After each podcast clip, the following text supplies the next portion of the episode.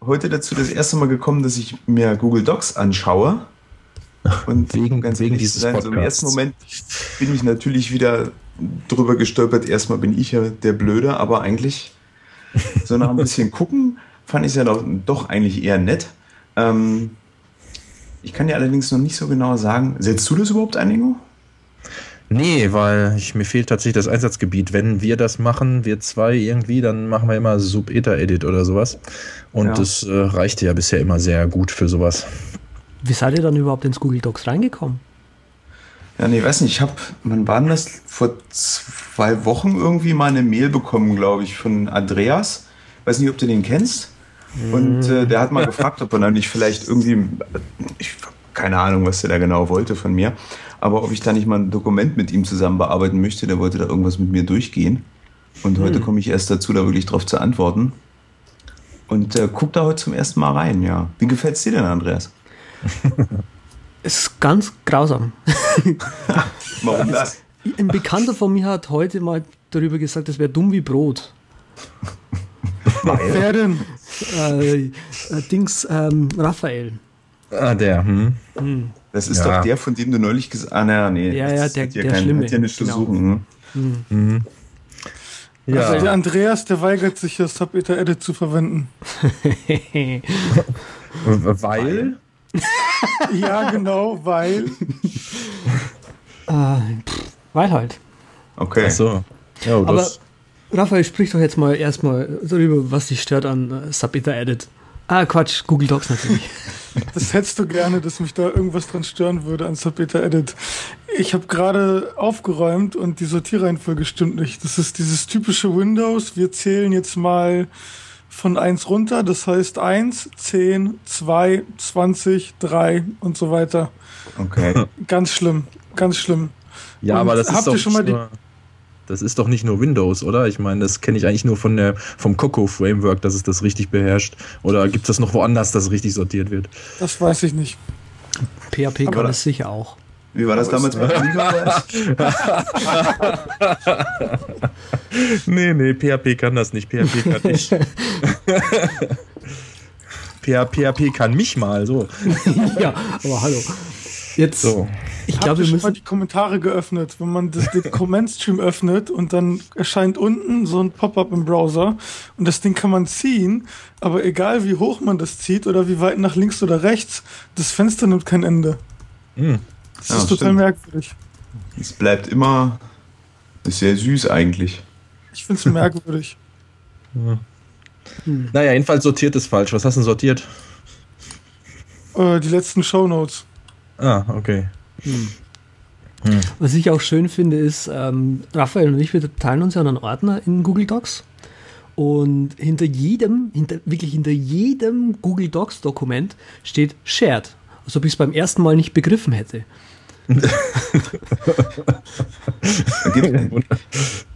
Gibt es denn auch ungescherte Google Docs Dokumente? Also könnte ich da, ich meine jetzt mal die Sicherheit von Google an sich äh, außer Acht gelassen, könnte ich da halbwegs private Sachen hinterlegen? Ja, ja. Das, du solltest alles, was privat ist, nach Google hochladen, Peter. Das ist okay. super. Dann bin ich jetzt mal weg. ja.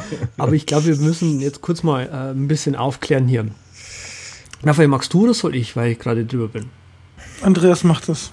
Okay, ähm, natürlich ist es nicht das Thema der Sendung Google Docs, sondern wir haben zwei, äh, ja, illustre Gäste dabei heute mal wieder ähm, den Peter und den Ingo von, ihr macht auch noch einen Podcast, ne? So einen kleinen. Ja.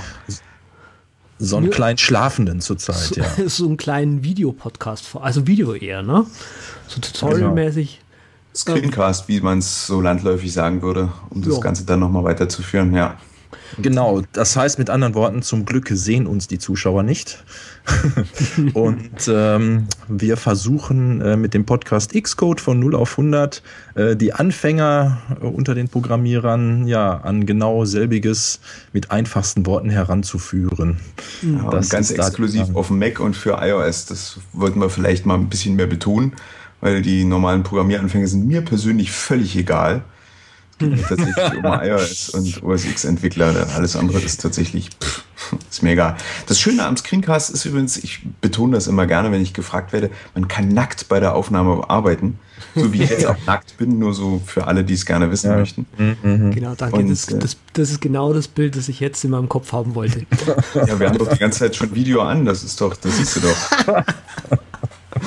Dann. Ja, ja. Ich, ich musste mir doch eben gerade erst die Skype-Subscription holen, damit wir die Videokonferenz machen können. Genau, habe ich extra noch gelatzt für. ah, nee. Ja, nee, ja, äh, ja das, wie Ingo schon gesagt hat, Xcode von 0 auf 100, das ist unser Podcast für Programmieranfänger. Viele werden schon den kennen oder mal gehört haben davon und seit einem, naja, einem Jahr jetzt ungefähr ist es da ein bisschen still drüber geworden, hat nach wie vor private Gründe. Ähm, tot ist er aber noch nicht. Punkt. Okay. Genau, da wird es weitergehen. So, und dass wir das ganze Ding immer nackt machen, das ist auch das einzig Nerdige daran, muss man zugeben. Wir kriegen manchmal so äh, von, von so Nerds und so weiter, kriegen wir so Schelten so, wir würden das irgendwie falsch erklären oder falsch aussprechen. Äh, das ist aber tatsächlich, zumindest das falsch erklären, ist äh, Absicht, weil es geht uns da tatsächlich viel mehr darum, dass man äh, ja das griffig gleich mal versteht, was man da tut, dass man eine Vorstellung davon kriegt, wie es funktioniert mhm. und wir das nicht hier wie so ein Uni-Professor äh, alles komplett durchdefinieren. Das ist da tatsächlich ja. nicht das Ziel. Ja. ja. das ist ja auch tatsächlich das, was finde ich das Sympathische an dem Podcast.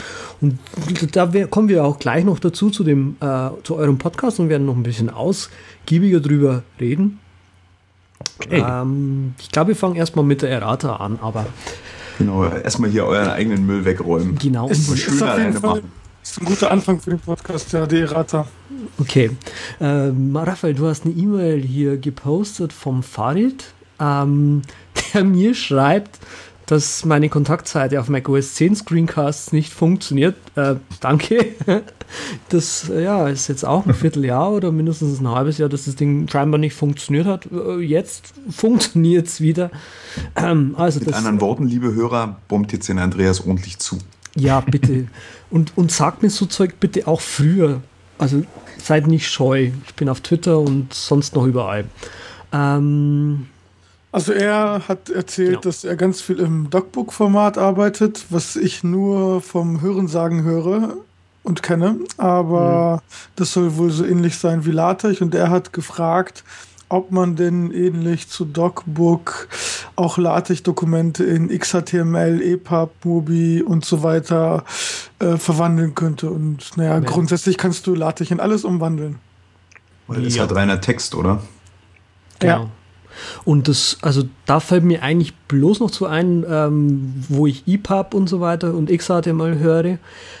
Theoretisch, wenn man sich, äh, wenn du in Markdown deine, dein, dein LaTeX-Dokument anfängst, äh, du kannst da über Markdown mit XSLT, ich weiß nicht, kann das das neue Markdown auch? Weiß jetzt gar nicht. Äh, über XSLT kannst du auf jeden Fall ähm, dann auch in alle möglichen anderen Formate kommen, zum Beispiel eben dann EPUB, XHTML und Mobi wahrscheinlich dann auch. Wie es mit, er schreibt noch extra Man-Pages, da weiß ich jetzt leider nicht, wie das funktioniert. Also ich bin mir eigentlich ziemlich sicher, dass alles außer Mobi geht. Bei Mobi weiß ich es halt nicht. Hm. Ja, ist aber auch eine sehr fortgeschrittene Frage, die er da stellt, finde ich. Auf jeden Fall, ja, aber ja. das behandelst du auch nicht in deinem Screencast. Genau, okay. darum dann, das war nämlich auch noch eine, eine seiner Fragen, ob das in dem LaTeX-Tutorial vom letzten Mal, ich will jetzt nicht noch mehr Werbung hier reinschalten, wie unbedingt sein muss, äh, ob das auch mit drankommt. Nein, das kommt nicht mit dran. Ich wollte tatsächlich wirklich nur die Anfänger abholen, die wichtigsten Fragen klären, die dort eben, äh, ja, halt Anfänger meistens haben und alle die quasi dieses Tutorial sich anschauen, auf ein Level bekommen, so dass sie danach mit LaTeX so weit effektiv arbeiten können, damit sie ihre Studienarbeit einigermaßen ohne Schaden überstehen. Ja, und ich ja. würde behaupten wollen, ich habe mir den, ähm, den Film da einfach mal mit angesehen. Äh, danach kann man da zumindest hat man so den, An, den Einstieg schon gefunden und kann definitiv weitermachen und hat so dieser erste steile Abschnitt von der Lernkurve ist äh, dann hinter eingebracht. Insofern, für einen Zehner ist es, glaube ich, angeboten, gell? Ist in Ordnung. Genau, für 10 Euro. Ja, auf jeden oh, Fall. Voll Dankeschön, übrigens. Also, Grüße nach Paderborn und so. Wir haben von der einzigen Person, die richtig Kommentare abgibt, in korrekter Form auch nochmal einen Tipp bekommen. Mhm, der, der Alexander Neng gibt äh, einen Tipp ab zum Markdown-Lernen. Äh, Markt vom Brad Terpstra ist eine App, die, ja, die, der gibt man eine Datei, vorzugsweise eine Textdatei, ähm, die eben in Markdown geschrieben ist oder irgendwie sonstigen Plaintext geschrieben ist. Und sobald die Datei neu gespeichert wurde, passt Markt das, die, diese Datei durch Markdown durch und zeigt das fertige HTML dann eben dann auch gleich an. Äh, hat Themes, ähm, was jetzt neu hinzugekommen ist, das finde ich gerade ziemlich cool, weil ich eben viel in ähm, Screenplay schreibe für meine Screencasts, äh, dass äh, man von, es gibt irgendwie ein Screenplay Markdown SPMD oder wie das heißt, und man kann eben auch Screenplays jetzt dann irgendwann mal in Markdown schreiben und das ist ziemlich schick. Also mit Markt kann man sowieso alles machen, weil das Brett Terpster programmiert hat und ähm, das hat einfach kein Ende, was man damit machen kann. Es gibt auch für, für BB Edit gibt's noch ein kleines Skript vom Mac Drifter, ich weiß nicht, Gabe oder so heißt er, glaube ich hat ein kleines Apple-Script geschrieben, womit man die aktuell in BB-Edit geöffnete Datei in Markt gleich öffnen kann, ohne dass man das Proxy-Icon auf das Dock-Icon von Markt ziehen muss. Oh, was natürlich viel zu umständlich wäre, ne? Ja, ein Shortcut auf der Tastatur ist natürlich viel besser, als jetzt irgendwie mit dem Trackpad oder mit der Maus irgendwas zu ziehen. Voll, vollkommen klar. Okay. ich mag meine Maus, abgesehen davon. Aber, aber jetzt mal so zu den, zu den Markdown-Editoren. Ich weiß nicht, lohnt sich das überhaupt, sowas wie Multi-Markdown oder Byline oder es gibt da ja zig Editoren zu verwenden? Ist es nicht besser gleich in VI, BB-Edit, Emacs, TextMate oder was auch immer zu bleiben? Also so allgemeinen Texteditoren, die man eh schon für alles Mögliche benutzt? Also ich mach's so, ich benutze für alles, äh, muss ich zugeben, Sub-Eta-Edit. Ich bin da irgendwie offensichtlich sowas, sehr Hardcore ist es nicht, dann würde ich wie einnehmen. Aber ähm, nee, ein bisschen GUI möchte ich schon haben, ein bisschen Benutzeroberfläche und von daher nehme ich immer den äh, für alles eigentlich Sub-Eta-Edit. Mm.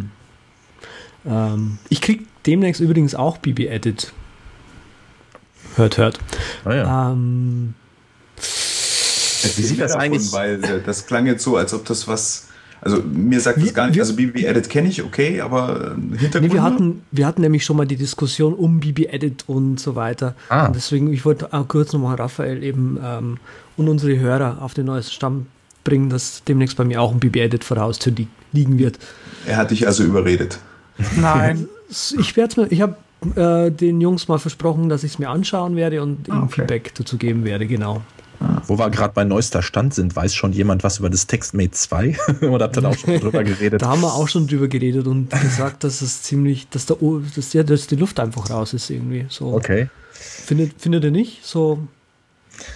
Ja, nach der Zeit irgendwie, da muss jetzt schon ein Knaller kommen. Ne? Also ich habe jetzt keine Beta oder Alpha oder was es da jetzt auch immer, äh, was da immer jetzt gerade schon so rumfliegt, habe ich nicht gesehen, aber da müsste schon richtig was kommen, damit die Luft wieder reinkommt. Das stimmt schon. Mhm dass das wieder gewollt wird, ja. Ja. ja. Äh, auf jeden Fall. Also ich, äh, Raphael, du weißt ja, du kennst meine Einstellung zu diesem ganzen Editor-Schreibkram.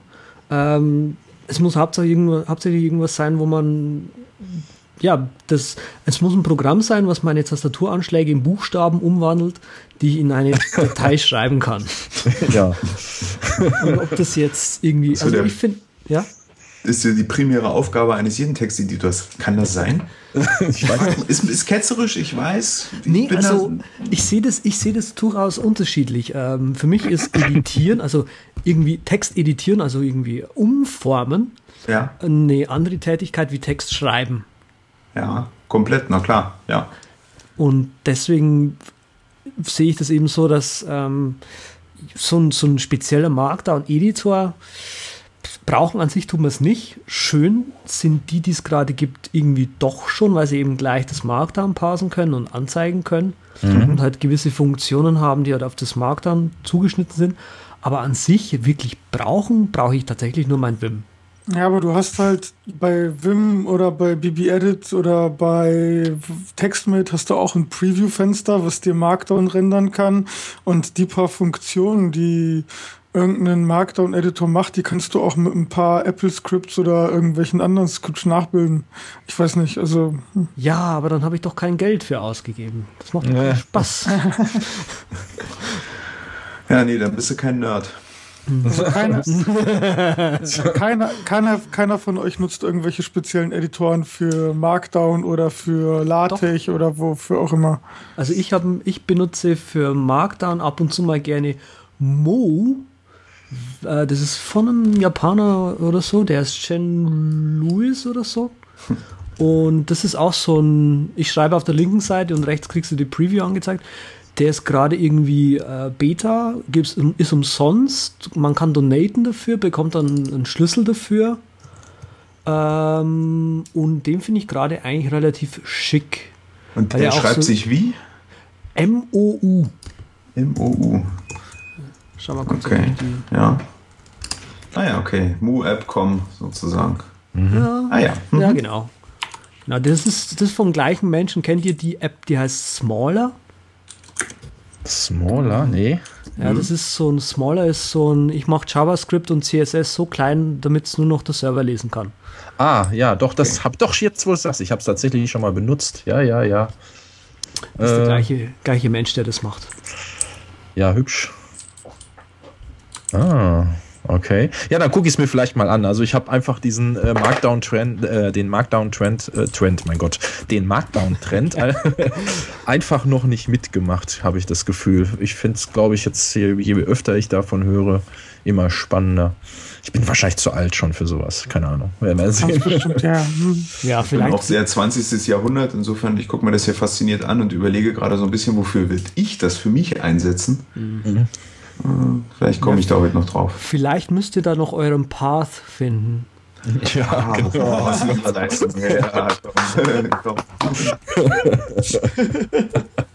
sehr schön, sehr schön. Ich höre mich auf den richtigen Path. Ja, ich höre. Ja, ich ich habe es nicht hier reingeschrieben ins Google Docs. Also ich bin, ich habe es ganz groß kritisiert und äh, ich denke, das ist halt wieder eins dieser weiteren unnützen Netzwerke, das sich vor allem irgendwie in der Ideologie, also von der Idee her und der Realisierung sind da zwei ganz, ganz große Differenzen, weil einerseits Path irgendwie den Anspruch hatte, das private Netzwerk zu sein, das aber in Version 1 nicht so richtig gelaufen ist. Also hat man in Path 2 äh, gesagt, okay, wir machen jetzt noch Twitter und Facebook-Sharing mit rein und ja, wo bleibt denn jetzt irgendwie das kleine private Tagebuch? Also das ist halt für mich so ganz merkwürdig gewesen, aber gestern hat sich meine Frau angemeldet und jetzt sind alle meine Argumente für den Arsch. Wunderbar. Verstehe. Ja, ich hatte das Problem, äh, ich hatte Path schon, ich hatte das Einser irgendwann mal für mich registriert. Dann kam das doch neulich raus in der Zweier und dann ich so, ja yeah, cool, Path und alle fliegen drauf, okay, dann schaue ich mir das mal irgendwie hm, nach dem Feierabend an und habe es mir dann runtergeladen und natürlich partout meine äh, Login-Daten vergessen. Und ja, äh, die, man kann, also ich, wir haben es inzwischen rausgefunden, du kannst dir äh, in, in dem Interface kannst du äh, bitte, ich weiß mein Passwort nicht mehr, an, äh, anzeigen lassen. Da ist rechts irgendwie neben dem ähm, Log mich ein Ding, also ein ganz, ganz, ganz, ganz kleines Fragezeichen, das ich damals nicht gesehen habe. Und ich habe es halt gleich wieder deinstalliert, so von wegen, ja, kann mich nicht einloggen, dann gibt es halt kein Path 2 für mich. War das wohl Absicht mit Absicht? genau. Wunderbar. Ja, nee, ich kenne es zum Beispiel gar nicht. Äh, ich sage ja, ich bin zu alt für sowas, das wird mein Standardspruch heute. Ja, nee, ich habe es auch tatsächlich in einem anderen Podcast gehört und mir mal eine Viertelstunde angeguckt und mal so dahinter gelesen, was ist denn das? Und also mich nicht angemeldet, sondern nur ein bisschen rumgeguckt und habe das dann eigentlich relativ bald wieder so in die Schublade. Ist wahrscheinlich auch so ähm, gewinnbringend für mich persönlich wie Twitter und Facebook.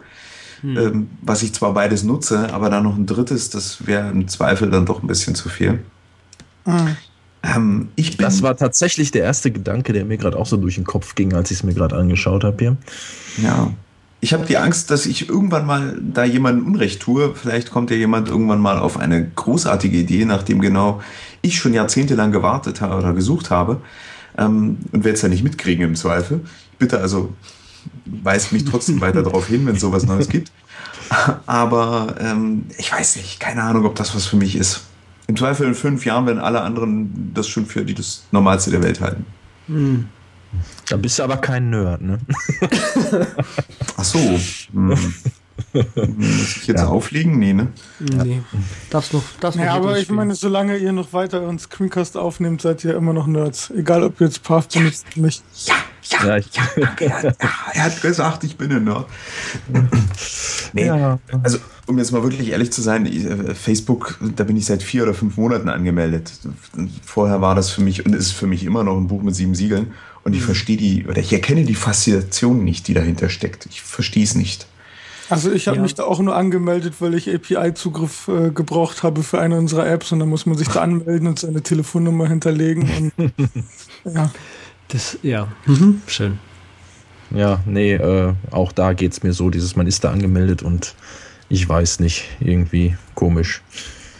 Da passieren Dinge. Verpottet der Account. Ja, ich muss aber auch sagen, dass Path jetzt, also um wieder zurück zum Thema zu kommen, Path, äh, das Zweier, also es benutzen scheinbar ein paar Leute in meiner Timeline auch und es sind so viele Leute auch, dass ich äh, gleich mal diesen, dieses, diesen Client bei meinem Twitter-Client entfernen lassen habe. Ähm, ungefähr so populär ist es bei mir. Mhm. Ich glaube okay. einfach, es wird sich nicht durchsetzen. Es ist halt wieder irgendein Ding, wo du ins digitale Weltall irgendwelche Dinge blasen kannst. Ja, ist nett. Ja. Ah, ah. Das ist effektiver als sich aufs Dach stellen und rumschreien, das stimmt. Ja, als, als schwarzes Brett. Äh. Ich würd, das erinnert mich gerade daran, so aufs Dach steigen und rumschreien. Ich wohne ja hier in Stuttgart, Stuttgart 21, Proteste. ja, was machst du eigentlich hier um die Zeit? Äh, nee, Warum stehst also, du nicht? Schwabenstreich ist ja immer um 19 Uhr. Ach so. Ach, deshalb war es ein bisschen später vorhin. so ungefähr, Geschickt. Also, wer es nicht weiß, Schwabenstreich, oder ich weiß nicht, ich glaube, Schwabenstreich seit der Volksabstimmung gibt es, glaube ich, gar nicht mehr. Ähm, Schwabenstreich war immer um 19 Uhr. Und zwar alle Gegner, die von Stuttgart 21 sind da irgendwie auf die Straße gegangen oder auf, haben sich auf den Balkon gestellt oder dort, wo sie gerade waren. Einfach ging, es ging einfach darum, Riesenlärm, um 19 Uhr zu machen, um einfach diesen Protest gegen Stuttgart 21 irgendwie äh, zum Ausdruck zu bringen. Okay, so für 10 Minuten oder?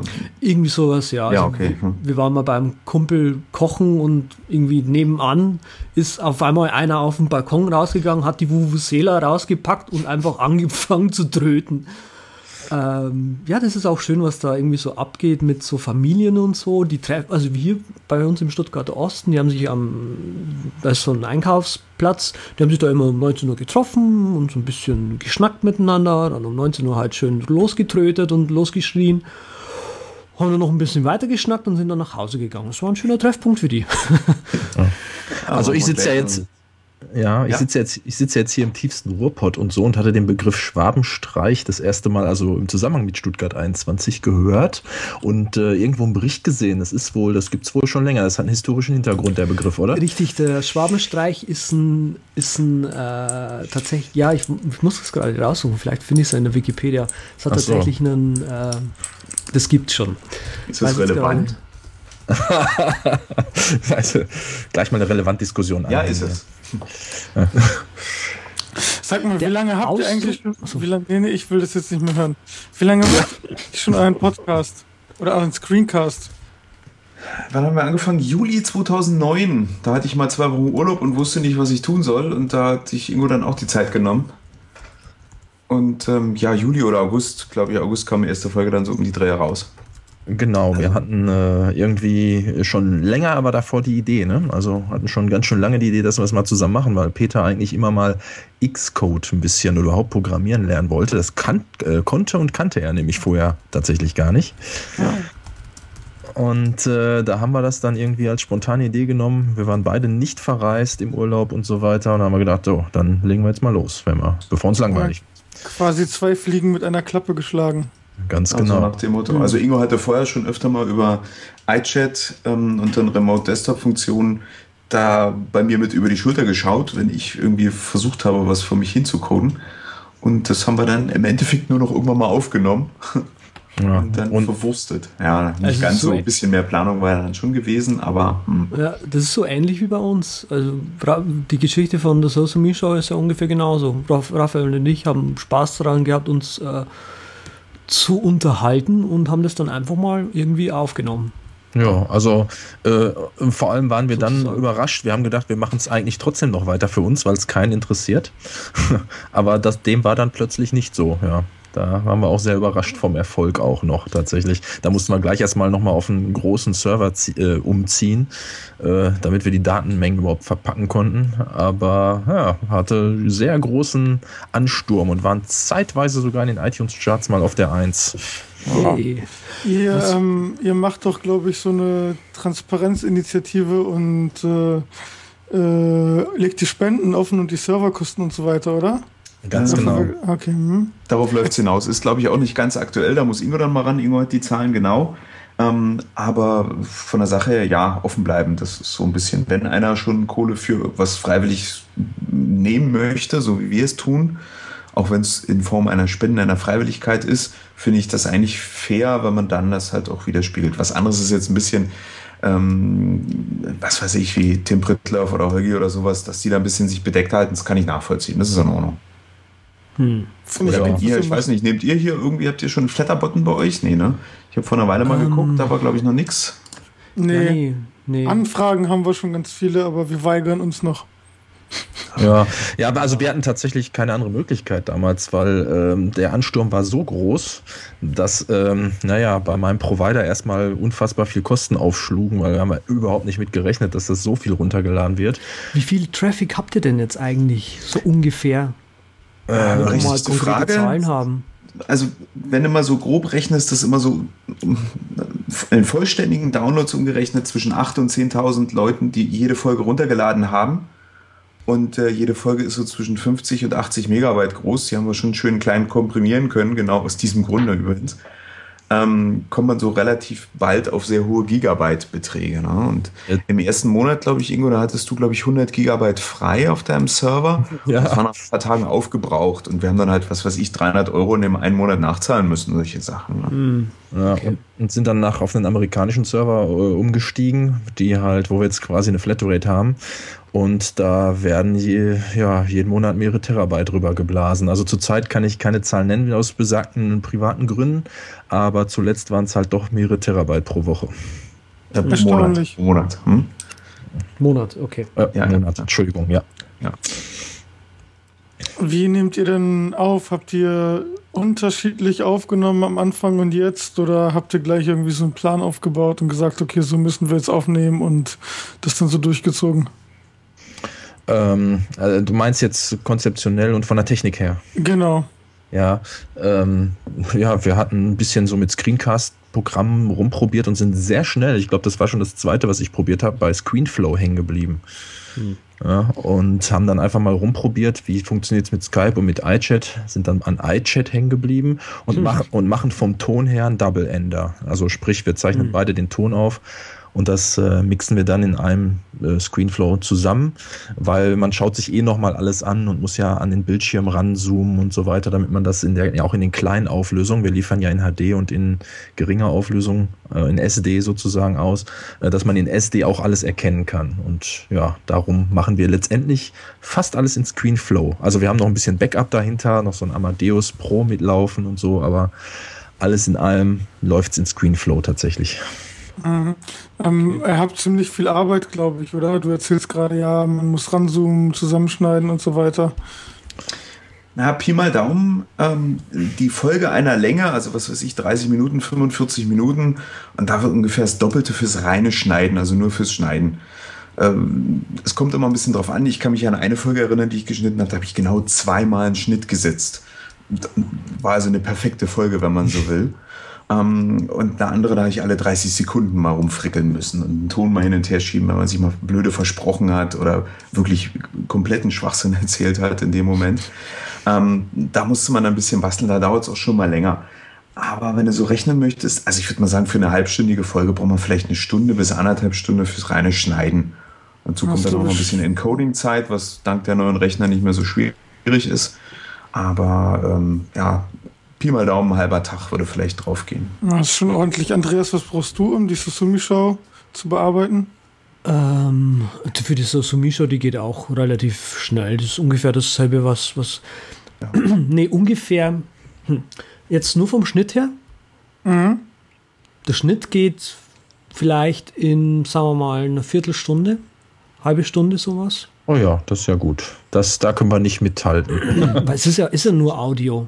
Ist ja, ja. Also, ich meine, für einen echten Screencast, ich meine, klar, ich verdiene damit ja halt. Ich wollte gerade sagen, weißt du auch, wie es geht? Hm? Eben. Ja.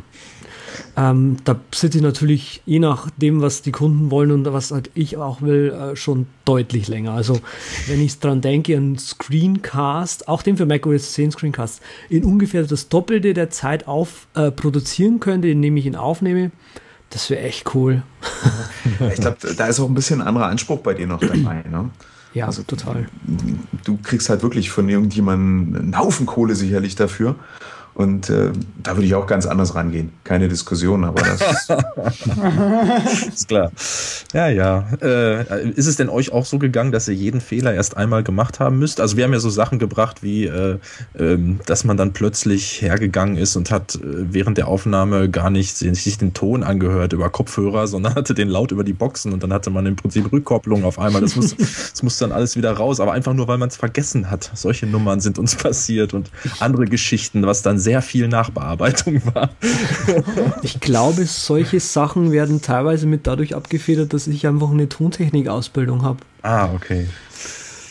Ja, du meinst, äh, in dir selbst geht dann schon irgendeine Sicherung durch, wenn ja, genau. ich, rein ich, intuitiv weißt du, verdammt, hier ist irgendwas nicht richtig. Genau, also ich so Zeug höre ich dann, habe ich oder habe ich, wir haben, Raphael hat ja auch äh, von vornherein ein relativ festes Setup gehabt, aber wenn eigentlich irgendwie so, so Tonschwierigkeiten sind, von denen ich dann schon ich meine, das ist ja jetzt auch mein zweiter Ton-Podcast, den ich mache. Ja. Und so ein bisschen lernt man, es ist, ist nicht ganz so Musik, äh, wie sag ich denn, Musik im Tonstudio produzieren. Es ja, ist ja. ein bisschen anders und du lernst ein bisschen andere Dinge dazu, aber mit der Zeit kriegst du das dann raus, okay, der hat das Mikro falsch rum äh, angesteckt oder also ja, klar.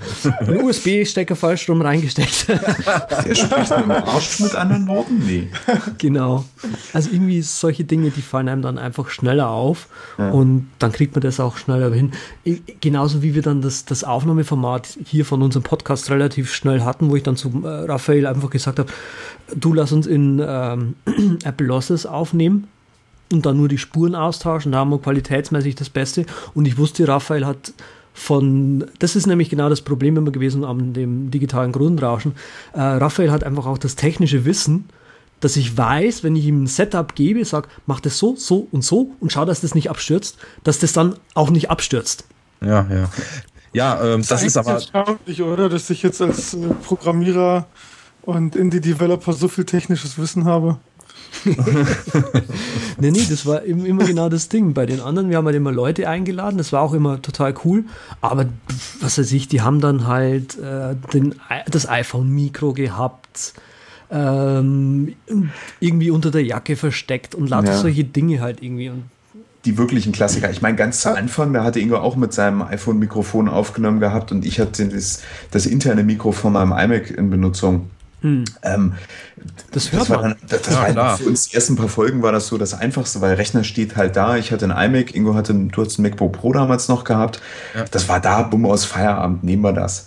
Mit der Zeit haben wir uns jetzt beide auch so ein günstiges, so 80, 100 Euro Mikrofon per USB gekauft. Das nutzen wir jetzt hier beide auch. Das reicht für unseren Zweck auch tatsächlich das, völlig aus. Ne? Ja, also mehr braucht man auch irgendwie nicht. Ne? Naja, und unter der Jacke aufnehmen kann bei uns ja nicht passieren, da wir eh nackt aufnehmen müssen. Ja, richtig, ja. Das ist der Grund dafür, dass wir nackt ausnehmen. Hast du mal drüber nachgedacht? ja, hat das. Hast, sagst, sagst, ja. sagt er ja gerade. Na, jedenfalls hast du im Großen und Ganzen aber schon recht. Also, das kommt mit der Routine. Diese Fehler passieren einem genau äh, einmal. ja. Schlimm, vor allem. Ja, genau. Also, man, man weiß, man, der, der Witz ist ja, man weiß, man weiß das ja alles tatsächlich, aber äh, es passiert trotzdem. Naja. Ja, bei euch ist es ja der erste Screencast gewesen, den ihr aufgenommen habt, oder habt ihr davor noch was anderes gemacht? Nee, gar nichts. Ja, und wir haben beide eben davor noch ziemlich lange andere Sachen gemacht und ich glaube, deswegen wiederholt man einfach die Fehler nicht mehr, die man vorher dann schon gemacht hat bei irgendwelchen anderen Sendungen. Hm. Ja, ja. Nee, Aber Fehler macht jeder. Ja. Zurück zu eurem Equipment, also ihr nehmt mit Amadeus, dann macht ihr dann eine Audionachbearbeitung richtig im, im Amadeus? N ähm, nein, äh, jein, ja, nein. nein. Weil hier steht Entrauschen. Jein, also doch ja.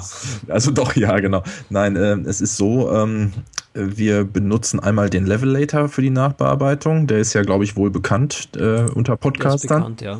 ja. Und äh, in Amadeus mache ich, mach ich äh, meistens äh, vorher einmal ein Entrauschen. Das klappt nicht immer so mit dem Levelator. Also ich probiere es immer wieder mal nur mit dem Levelator. Das haut aber manchmal nicht so hin, wie ich mir das vorstelle. Das, der verstärkt manchmal das Rauschen, habe ich den Eindruck. Ähm, ich habe da neulich einen interessanten Artikel, den ich gerade auch noch mal ins Google Docs gepostet habe, gelesen. Wenn ihr viel Zeit habt, dann könnt ihr euch den mal durchlesen. Ich glaube, das ist auch was, was Raphael noch interessiert. Kommen wir gleich vielleicht noch dazu. Ähm, irgendwo in diesem Artikel wird auch der Levelator mit benannt.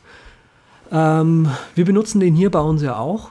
Mhm. Ja. Und der ist für, genau wie du eben sagst, für so Podcasts ist der gut, weil der für auf diese Sprache vom Komprimieren und der macht ganz verschiedene Effekte. Ich glaube, da ist ein bisschen Expander dabei, da ist ein bisschen äh, Kompressor dabei, da ist ein, ich glaube, EQ keiner dabei. Ähm, vielleicht einen kleinen Tick EQ, aber der macht halt so ein paar, paar Effekte hintereinander. Und für so ja. gesprochene Podcasts ist der echt gut geeignet. Aber was der wirklich Sprache macht, also glaube ich genau richtig. Hm. Genau, was der wirklich macht, weiß aber keiner. Ich meine, Kompressor und so ist klar, aber äh, genau, der macht der macht irgendwas, das weiß auch keiner so genau, ist aber eine Freeware und so weiter. Ja. Äh, ist ja eigentlich genau ja. das, was Nerds immer wollen. Irgendwas, wo man ihm was herwirft und dahinter kommt das perfekte Ergebnis raus, oder? Will euch der Nerd. Tada! Ein bisschen, ein bisschen mehr Rauschen soll am Schluss rauskommen, aber das ist ja normal, wenn ja. du es komprimierst. Ja, ja. Ja, nee, so, und das, dann halt den Ton wieder reinwerfen in Screencast, da drin, den schneiden, da drin schneiden, exportieren aus Screencast, äh, dauert dann auch meistens nochmal deutlich länger. Äh, da ist Screencast nicht so richtig doll und dann mit Handbrake encoden wir es auf die beiden Größen, also einmal fürs äh, normale iPhone, iPod Touch Größe, Displaygröße 640 x 350 oder so und dann einmal ein HD 1280. Und in welchem Format nehmt ihr auf? Nativ? Ähm, genau, also Screencast hat jetzt quasi sein eigenes Aufnahmeformat und da Peter Screenflow heißt es übrigens, Peter. Bitte was? Screenflow heißt es übrigens, Peter. Screencast ja, ist das ja. ja, nee. Also Screenflow nimmt ja alleine auf. Ich weiß nicht, welches Format das haben. Die, die komprimieren, glaube ich, auch. Aber ich weiß nicht, ob die Lossless komprimieren. Ich habe da aber noch keine Artefakte mitbekommen. Die haben einen eigenen Encoder? Ähm, also Screenflow nimmt, die haben tatsächlich einen eigenen Codec geschrieben. Okay. Und wenn du mit Lossless aber raus exportierst aus Screenflow, bekommst du einen Apple Animation kodierten Videostream. Okay, ja. Nee, man kann, man kann ja im Prinzip beim äh, Rausexportieren sich das Format nach Belieben aussuchen und da machen wir tatsächlich das H264 immer klar, ja. Hm, und danach rechnet ihr das, also ihr rechnet quasi runter aufs H264 und dann nochmal runter auf die ähm, mit der Handbremse. Genau, zumindest äh, das kleine Format, weil der macht's, der dampft es wirklich richtig gut nochmal ein. Genau. Okay. Aber was man ja. dann auch von der Dateigröße her äh, ja, kaum noch wahrnimmt. Also da hat man auch so ähnlich wie bei MP3 die effektive Datenrate, also 120, Kilo, äh, 120 Kilobit in der Sekunde für den Videostream ja. und Ton gleich mit da drin ne, zusammen. Okay. Macht ihr viel in Amadeus? Seid ihr damit glücklich? Äh, ich bin, ich habe, ja, was heißt glücklich? Ich bin jetzt natürlich kein Audiomensch grundsätzlich, aber alles, was ich damit gemacht habe, so als Laie, äh, hat mir sehr, sehr gut gefallen. Das hat immer wunderbar hingehauen. Mhm. Sehe ich auch so, ja. Ja, Andreas, wir hatten da ja so eine Diskussion im Laufe der Woche, weil ich unbedingt meine Audiospuren in Filmen lauter haben wollte. Genau, und ich verstehe es immer noch nicht, was, warum du das haben willst. Mir ist zwar klar, warum du das haben willst, aber nicht, warum du das trotzdem äh, nachverfolgen willst. Weil es halt unheimlich nervig ist. Also es geht darum, wenn du einen Film guckst und dann hast du ganz, ganz leise Dialoge und dann hast du irgendwie drei, vier oder fünf Mal im Film auf einmal irgendeinen Knall oder sowas und dann knallt das sowas von krass, dass ich denke, so scheiße, Krieg, Krieg. da musst du einen Verstärker mit Nachtschaltung holen, sowas hab ich, das, das ist super. Ja, und das liegt aber auch, glaube ich, daran, dass die teilweise die, die Filme dann halt eben in 5 zu 1 äh, quasi die Audiospuren sind und die dann aber auf Stereo runtergesampelt werden, wie auch immer das passiert. Und ja. also das, was ich dann halt eben eigentlich haben würde, ich würde dann lieber eine, eine Stereospur haben, die einigermaßen gleichmäßig ist, auch wenn das eben bedeutet, dass ich bei den paar lauten Momenten dann eben an Qualität verliere oder an allgemein an Audiodaten. Mhm. Und das würde ich natürlich gerne automatisiert haben, weil wenn ich da jetzt irgendwie 20 Apps starten soll und dann irgendwas konfigurieren und was auch immer, dann macht das keinen Sinn, sondern ich müsste das Ding eigentlich nur auf irgendeinen Droplet ziehen oder sowas und das müsste alles automatisch passieren. Also quasi so ein Levelator für Film-Soundtracks. Genau. Dann und am besten, also die zweite Anforderung ist, oh. dass eben also du kannst das ja mit Handbrake zum Beispiel machen, aber dann wird es ja nochmal re-encoded. Und die Anforderung, die ich dann habe, ist einfach, äh, dass das halt eben demultiplexed wird, nur die Audiospur verwendet wird und dass dann wieder der Container zusammengebastelt wird. Mhm. Dann kann ich ja jetzt endlich mal ein bisschen ausholen. Ha, jetzt aber ich lehne mich mal zurück. Okay. Das ja, sagen. Genau. Ich, ich hole mir mal ein Bier. Mhm, bis später. Also, äh, der Grund, warum das überhaupt so ist, ist, ähm, Genau, also wenn so ein Film abgemischt wird, äh, wollen die willst du natürlich als Mischstudio irgendwie in diesem Film durch, die, durch das Audio, weil das Audio natürlich den Film maßgeblich mit beeinflusst, irgendwie nochmal Dynamik und, und Spannung hineinbringen. Mhm. Deswegen gibt es im Film eben immer sehr, sehr leise Stellen und sehr, sehr laute Stellen, dass du quasi auch lautstärkemäßig aufgerüttelt wirst und so ja, weiter. Damit man nochmal aufwacht auf der Couch. Richtig. Ähm, natürlich sind aber solche Filme jetzt nicht für die Couch äh, gedacht, sondern für Videosäle, also für Kinosäle. Ja, ja, und ähm, die haben natürlich eine ganz andere, äh, wie gesagt, HiFi-Anlage, wie äh, man zu Hause auf der Couch eben hat. Und das Problem ist aber jetzt, dadurch, dass eben die Mischung auf die, nicht auf den richtigen, auf den gleichen Raum ausgelegt ist, äh, stimmt eben das Mischungsverhältnis dann auf der kleineren Anlage zu Hause auf einmal nicht mehr und meinetwegen zum Beispiel Dialoge sind immer viel zu leise, ja. wo, wohingegen der Unterschied zu den leisen Dialogen, darum geht es ja eigentlich, der Unterschied zu den leisen Dialogen und zum, zur lauten Musik ist einfach zu groß, sodass es einfach unerträglich wird. Ja. Das so. kann ich bestätigen, äh, wenn ich mit, äh, um mal kurz dazwischen zu reden, äh, wenn ich mit meinem Yamaha-Verstärker hier einfach nur 5.1 ohne irgendwelches Verstärker-Manipulationsgedöns anmache, dann ist das so. Dann ist es entweder viel zu laut oder man hört die gar nicht reden. Ja. Genau. Das ist auch dasselbe Phänomen, das kennt ihr auch, wenn man Fernsehen guckt. Ja, man schaut Fernsehen und dann kommt die Werbung. Wo ist die Fernbedienung? Ich muss sie leise, leise ja, machen. Ja, da drehen die ja die Dynamik ohne Ende. Ja, die spinnen da ein bisschen, ja. Genau, das ist auch, das lernt man im Tontechnikstudium auch, wie man da die Dynamik sehr effektiv herausquetscht. damit es noch lauter wird. Ähm, könnt ihr aber auch mal im Internet recherchieren, äh, Loudness Wars. Oh, oh, sowas gibt's, das ist fein. Ja. Es gibt ja. im, genau, gibt in der Musik, in der Musikbranche gibt es den Begriff Loudness Wars, weil die ähm, in den 90ern kam das so auf, dass alles äh, komprimiert wurde bis platt war. Und so quasi Ende der 90er, beziehungsweise dann die 2000er Jahre, ging das halt so weit, dass Produzenten die Musik so weit runterkomprimieren wollten und noch weiter platt machen wollten, damit es einfach noch lauter ist, weil das Ding ist das, äh, wer am lautesten ist auf dem Musikmarkt, mhm. der verkauft mehr Musik. Also mir fällt das immer auf, ich habe so ein paar äh, CDs halt äh, damals mir noch, äh, jetzt weiß man gleich, wie alt ich bin ungefähr, von den Dire, von den Dire Straits gekauft und von Depeche Mode, Depeche Mode, äh, die sind im Vergleich zu neuen CDs extrem leise, klingen aber deutlich besser. Das muss man einfach mhm. mal sagen, finde ich jetzt persönlich. Ja, die atmen mehr, sagt man. Genau, ja. Ja.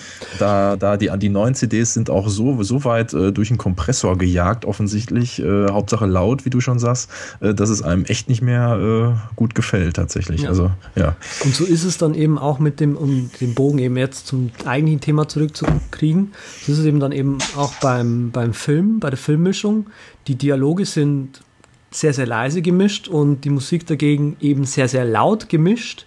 Äh, dann auch nachbearbeitet und das Problem ist eben, und da habe ich Raphael eben falsch verstanden, weil er mir gesagt hat, er will die Musik normalisieren. Und was Raphael ja eigentlich haben möchte, er will den Unterschied zwischen den lautesten Stellen und den leisesten Stellen kleiner machen, mhm. sodass insgesamt dieser Film weniger Dynamik hat und eben eine gleichmäßigere Lautstärke. Also ja, Genau, so hätte ich das im Prinzip auch gerne. Bei mir macht es aber weitestgehend der Verstärker. Und ich habe okay. den Center Speaker an sich einfach lauter gemacht, als mir das der Yamaha äh, Verstärker vorgeschlagen hat. Und damit funktioniert es eigentlich ziemlich gut. Hm, okay. Immer so. Also ich mache den Center Speaker. Es geht ja hauptsächlich um die Stimmen. Der Rest ist ja eigentlich ganz passend. Und die Stimmen kommen ja eigentlich immer aus dem Center. Und wenn man die, das laut. Genau, die, die Dialoge ja. kommen immer aus dem Center. Es sei denn, natürlich, du willst irgendwie durch die Mischung was weiß ich, der eine ist links, der andere ist rechts, dann wirst du natürlich mit einer Mischung das auch irgendwie nachvollziehen. Naja, genau. aber wenn ich äh, eine RMS-Normalisierung durchführe, dann ist das ja eine Normalisierung. Ja. Äh, nee, das ist eine Komprimierung. Es ist immer noch eine Komprimierung. Also RMS-Normalisierung, das gibt es einfach nicht. Also dann sind hier irgendwelche Bücher von irgendwelchen Menschen falsch. Okay, Kleines ABC der Elektroakustik. Und okay. Wikipedia ist sowieso scheiße, aber. Wo steht denn das da? Weil den Begriff RMS-Normalisierung, den kenne ich das erste Mal. Und vor allem ist es so, dass ich das aus, also ursprünglich kenne ich das aus Amadeus Pro, weil wenn du dort normalisierst, kannst du halt eben auswählen, ob du normal normalisierst, sprich mhm. eben den Pegel so anpasst, dass der maximale Pegel eben maximal ausgedehnt wird, oder du kannst halt eben mit äh, RMS normalisieren. Hm. Okay, der wird aber dann wahrscheinlich gleichzeitig einfach aber komprimieren, ne? Ja, ja genau. Also diesen Begriff scheint es hier tatsächlich zu geben, RMS-Normalisierung. Den höre ich jetzt tatsächlich das erste Mal. Ähm, aber oben drüber steht ja, du willst die Verringerung der Dynamik haben. Ja, genau. Okay, ähm, um jetzt mal zum Thema zurückzukommen, das könnte man mit, mit einfach mit einem, ähm, du brauchst halt irgendwie einen Kompressor der so eingestellt ist, dass er die lauten Stellen einfach, äh, ja, der so laut eingest äh, so eingestellt ist, dass er eben ab einem gewissen Schwellenwert, sagt man da, äh, arbeitet und dann eben diese extrem lauten Stellen mit einem Faktor, der wird auch immer in, in, angegeben in, in, als Ratio, nennt sich das, Ratio, wie die Deutschen gerne mal sagen. ähm, einfach diese, ja, er wird so angegeben. Sagen wir mal, der, der Threshold, dieser Schwellenwert, steht bei 10, minus 10 dB. Du stellst den Kompressor die Ratio auf 2 zu 1, äh, minus 10 dB gehen, äh, du gehst mit 0 dB rein. Ja, der Threshold steht auf minus 10 dB, haben wir also 10 dB, mit denen gearbeitet wird. 2 zu 1 heißt die Hälfte davon, sprich äh, der Pegel, der am Schluss rausgeht, ist nicht mehr 0, sondern eben 5, minus, äh, ich fange nochmal an, nicht mehr 0 dB, sondern minus 5 dB dann nur noch. Achso, ich wollte jetzt mit Google Docs gerade nochmal anfangen, Entschuldigung. genau. Und dadurch hast du dann eben die, den Unterschied zwischen, den, zwischen der leisesten Stelle und der lautesten Stelle ein bisschen reduziert. Hm. Mhm. Und so sowas dann auf Rechnerbasis oder sowas als extra Gerät, was du halt neben deiner Anlage stellst? Hm. Das ist schwierig jetzt, was man da rät.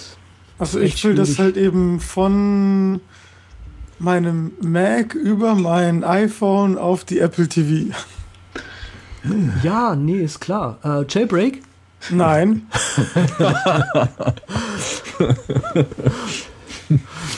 Muss man aber dazu sagen, wir hatten beim letzten, beim letzten Podcast die, äh, die Diskussion Jailbreak ja, nein. Ja, okay. Ich bin auch dagegen. Ich habe da keine Vorteile von. Was heißt dagegen? Das ist falsch, aber ich sehe da keine Vorteile für mich, darum mache ich mir da nicht im Ansatz Gedanken drüber. Aber warte mal, ähm, Raphael, du benutzt doch Airfoil, oder? Willst du, kannst du Airfoil für diese ganze Sache benutzen? Ich glaube, weiß ich nicht, keine Ahnung. Jetzt hast du ihn. In Airfoil kannst du doch Effekte einstellen. Kann man da nicht auch Plugins laden? Ich weiß gar nicht, ob Airfoil Video auf die Apple TV streamen kann. Nee, Video nicht. Also über den, über den eingebauten äh, Videoplayer vielleicht schon. Also das Airfall kann nicht auf das Apple TV streamen, nein. Okay. Äh, Habe ich zumindest nicht hingekriegt. Mhm. Das ist ja blöd. Warte mal, du bist doch ein Programmierer, oder? Ja.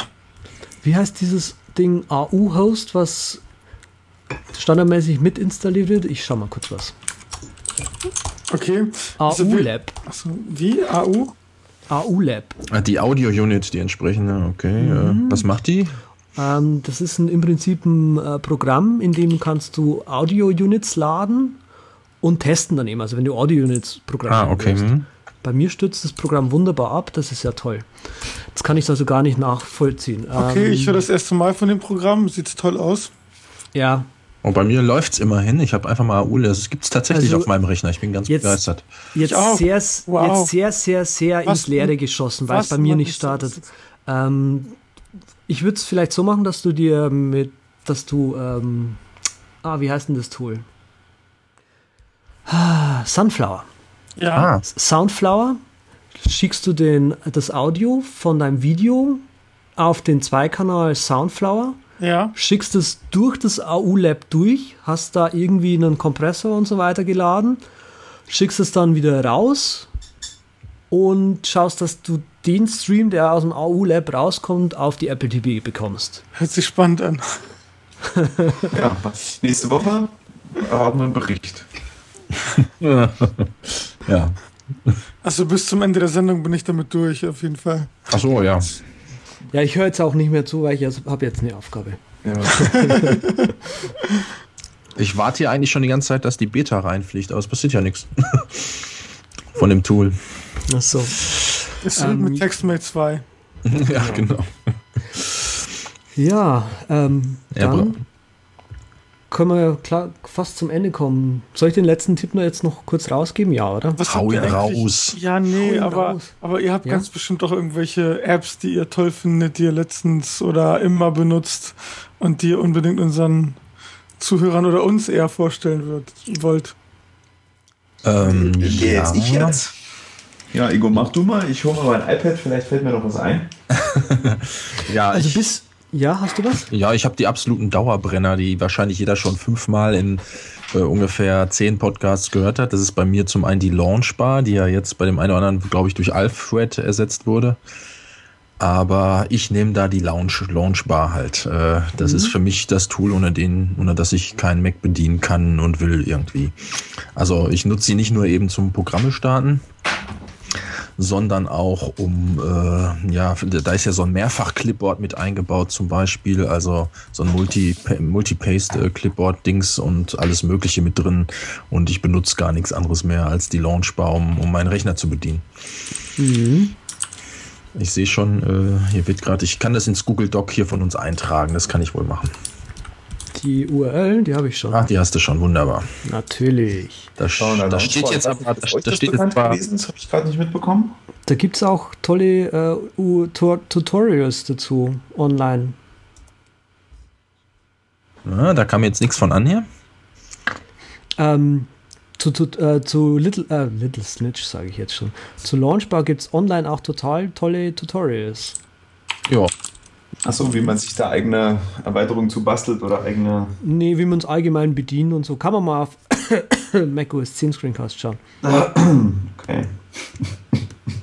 Ja, das ist also mein Allround-Tool, was ich für alles empfehle. Also bei den ganzen kleinen Tools, die ständig immer irgendwo empfohlen werden, was weiß ich hier, zum Beispiel Multiclipboard oder wie starte ich denn jetzt Musik äh, auf meinem Rechner ohne iTunes aufzumachen und den ganzen Krempel, äh, da fällt mir immer nur ein, ja, das kann die Launchbar doch schon alles. Ja. Ja, aber im Zweifel, das, wir sind ja hier, glaube ich, in einem Nerd-Podcast. Da ist dann im Zweifel auch schon Launchbar längst bekannt, oder? Ich weiß nicht, wie geht's euch? Ja, Hm. ich bin, ich bin halt auf, ähm, auch auf Alfred, aber bin auch relativ, komme auch gut damit zurecht, aber äh, ich kenne halt auch den Programmierer. Ach, von Alfred, okay, ja. Ja, Also ich habe die Launchbar ganz lange benutzt und dann habe ich nichts mehr benutzt. Jetzt benutze ich Spotlight.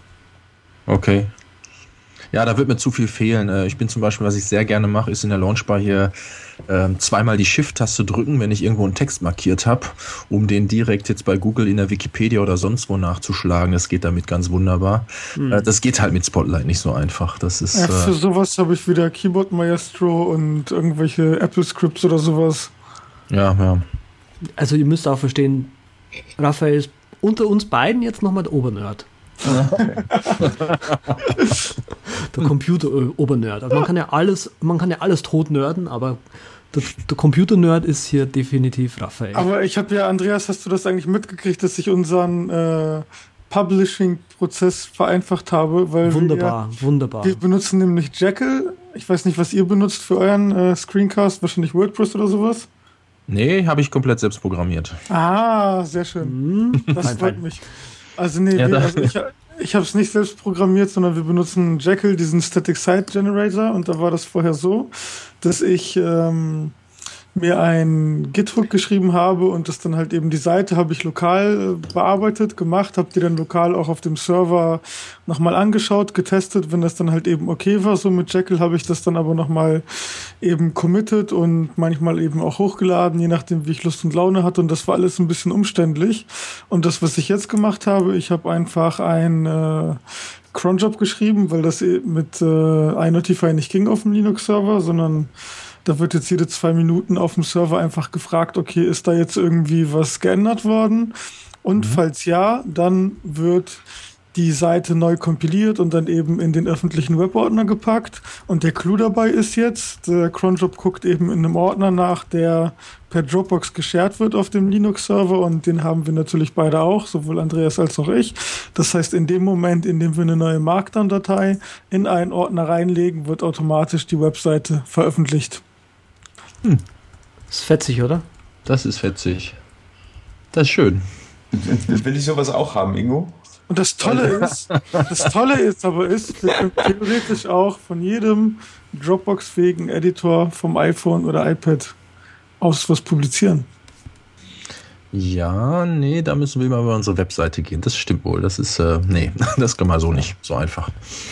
Aber dadurch, dass wir da eher nochmal die Datei hochladen müssen und die Datei, Dateien, weiß ich nicht.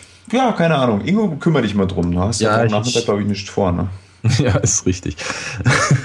ja, äh, ansonsten, wir sind, glaube ich, ein bisschen abgeschwiffen, hätte ich fast gesagt. Wir waren ja, genau. genau. mhm. äh, wir, wir, sind ja bei den, äh, bei den äh, ja, Empfehlungen gewesen und da wollte ich noch mal was Aktuelles, was mir zurzeit äh, immer wieder ein kleiner Zeitvertreib ist auf dem iPad und auf dem iPhone. Das wäre das kleine Spielchen Jetpack Joyride. Da habe ich sehr viel Spaß mit. Ich weiß nicht, ob ihr das schon gesehen oder gehört habt. Das ist so ein bisschen in 8-Bit-Grafik. Ich mache mal den Link nach Google Docs schon mal hier rein. Einen Moment. Äh, jetzt ist nur das Google Docs hier weg. Ach, da ist es. Jetpack Joyride, genau. Und da hätten wir auch einen Link für. Upsala. So. Ähm, da fliegt man so ein bisschen in 8-Bit-Stil-Grafik.